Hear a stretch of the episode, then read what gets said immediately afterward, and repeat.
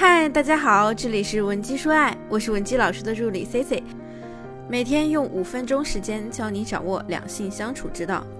今天呢，咱们就来讲一讲如何修复濒临破碎的婚姻。前段时间呢，中国新闻周刊刊登了一篇报道，很奇葩。这篇报道的标题啊是“九零后离婚的一百个理由”，有一些理由啊，听起来呢就让人觉得不痛不痒，不至于把它和离婚联想到一起。比如说，有的人呢，因为对方吃西红柿炒鸡蛋非要放糖，还有喝豆浆的时候呢，非要加盐而离婚，原因呢是吃不到一起。还有人啊，以对方的星座不合为理由离婚，比如金牛座太抠门了啊，处女座有洁癖，实在不能忍。还有一些人觉得呀，当时自己结婚这个选择做得太仓促了，现在离了呢，可能还能找到更好的。大家看的时候呢，可能就当一个笑话乐一乐。但其实啊，这根本不是笑话。这些理由呢，正真真切切地发生在我们现代很多人的婚姻中。我在给大家做咨询的时候呢，也颇有感慨。很多人都是因为一些小事就来咨询我离婚的问题。在我看来呢，这是好事，因为啊，说明有越来越多的人知道在婚姻中去追求自我的舒适度。但如果说任何一件小事，我们都能把它上升到离婚的程度，这是我不想看到的。所以啊，我们应该如何应对婚姻中的小事，不让它由小变大呢？如果现在你的婚姻也岌岌可危，你也可以添加我们分析师的微信文姬零七零，文姬的小写全拼零七零，发送你的具体问题，让我们来帮你分析解惑。首先呢，我们要明确一件事啊，那就是现在的我们对于生活琐碎的容忍度在降低。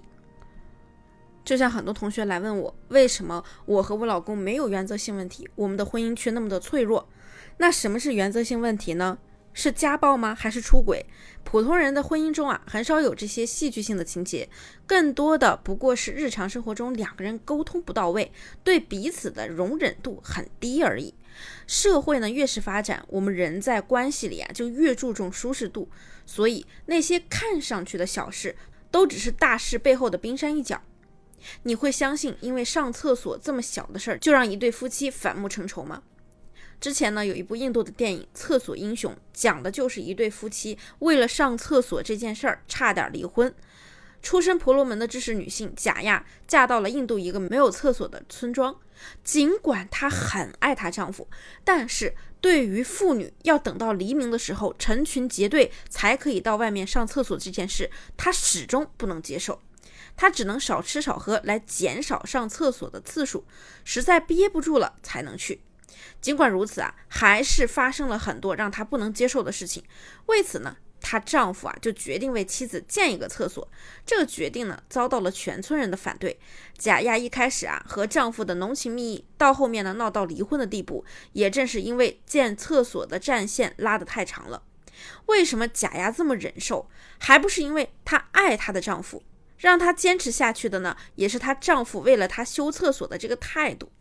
到后面闹离婚呢，也是因为这件事情啊影响太大了，她以为丈夫要妥协，才有了离婚的打算。其实很多夫妻都是这样的，一开始呢都是为一些小事争吵，但是吵着吵着，最后就变成了上纲上线的大事。那么我们如何应对婚姻中发生的这些所谓小事呢？我们有三条路选择。第一呢，就是忍着，不要吵了，因为都不是大事儿，所以两个人啊凑合着过。第二呢，就是不忍，接着跟他吵，吵到离婚。第三呢，就是去解决核心问题。我们再来说一说，为什么一开始贾亚的丈夫对建厕所那么执着，后面就变得消极了呢？这是因为啊，我们人的感情分为三个阶段。第一个阶段呢是蜜月期，此时呢，我们看待伴侣啊是加了滤镜的，误认为伴侣就是自己想象的那么那么完美。而这个时候啊，双方都会竭力扮演完美爱人的角色。第二个阶段呢，到了斗争期，相处呢越来越久，那些竭力扮演的角色就会很危险。你们为彼此加上的滤镜呢，总会消散。于是呢，为了婚姻依然美好，我们就会要求对方为我们改变。所以这个时候呢，就会出现冲突。那到了第三个阶段，就是放弃期或者整合期。放弃期呢是比较有。放弃期啊是搁置争议、凑合生活；整合期呢是我们要找到办法让双方过上两全其美的生活。大多数夫妻都经历了这三个阶段，但是就是在第三个阶段过的是放弃期的生活。所以说啊，爱是很久忍耐的生活，其实呢就是对爱的绑架。如果连爱这件事情也要忍耐着自己才能得到，你们迟早有一天会出大事儿。那么我们如何解决婚姻中的小事呢？其实呢，这些小事啊，发展到上纲上线，往往会经历四个阶段。第一个阶段，需求得不到满足，于是转化到第二个阶段，评判黑化对方，于是再转到第三个阶段，对方也在做着同样的事来反击我们，于是双方进入最后一个阶段，彻底黑化，彼此攻击。那么我们该怎么做呢？我教你一句话，就是当你觉得你的老公或者你的妻子简直无可理喻的时候，你就尝试告诉自己，如果。我有这种情绪，一定是因为我对他还有太多不懂的地方。很多人呢都曾表示很羡慕钱钟书和杨绛的婚姻。其实呢，羡慕的人未必了解他们婚姻的真相。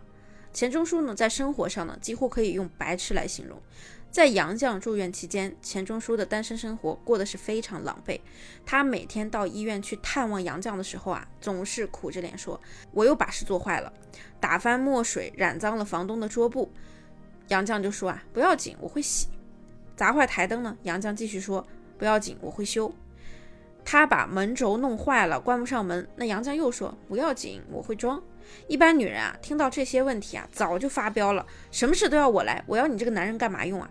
为什么杨绛不发脾气呢？首先，第一，他们在精神上有更大的链接，他要付出辛苦，他要付出的辛苦啊，比起他在感情中得到的，实属微不足道。第二呢，她没有把婚姻人设套在丈夫身上，她可以接受丈夫的弱点，她知道钱钟书他尽力了，后来呢，这个什么都不会的惹祸精，不仅学会了热牛奶、煮鸡蛋、烤面包，还会等杨绛起床后一起吃早饭。所以说啊，没有一个人是天生就为你准备好的。美好的婚姻一定是两个人互相磨合、彼此影响的结果。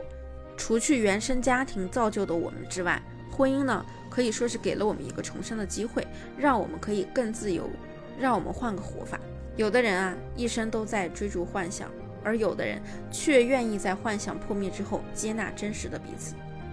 所以，如果说你现在还不懂爱，或者说你还不知道怎么和你的另一半相处，也可以添加我们分析师的微信文姬零七零，文姬的小写全拼零七零，发送你的具体问题即可获得一到两小时一对一免费情感分析服务。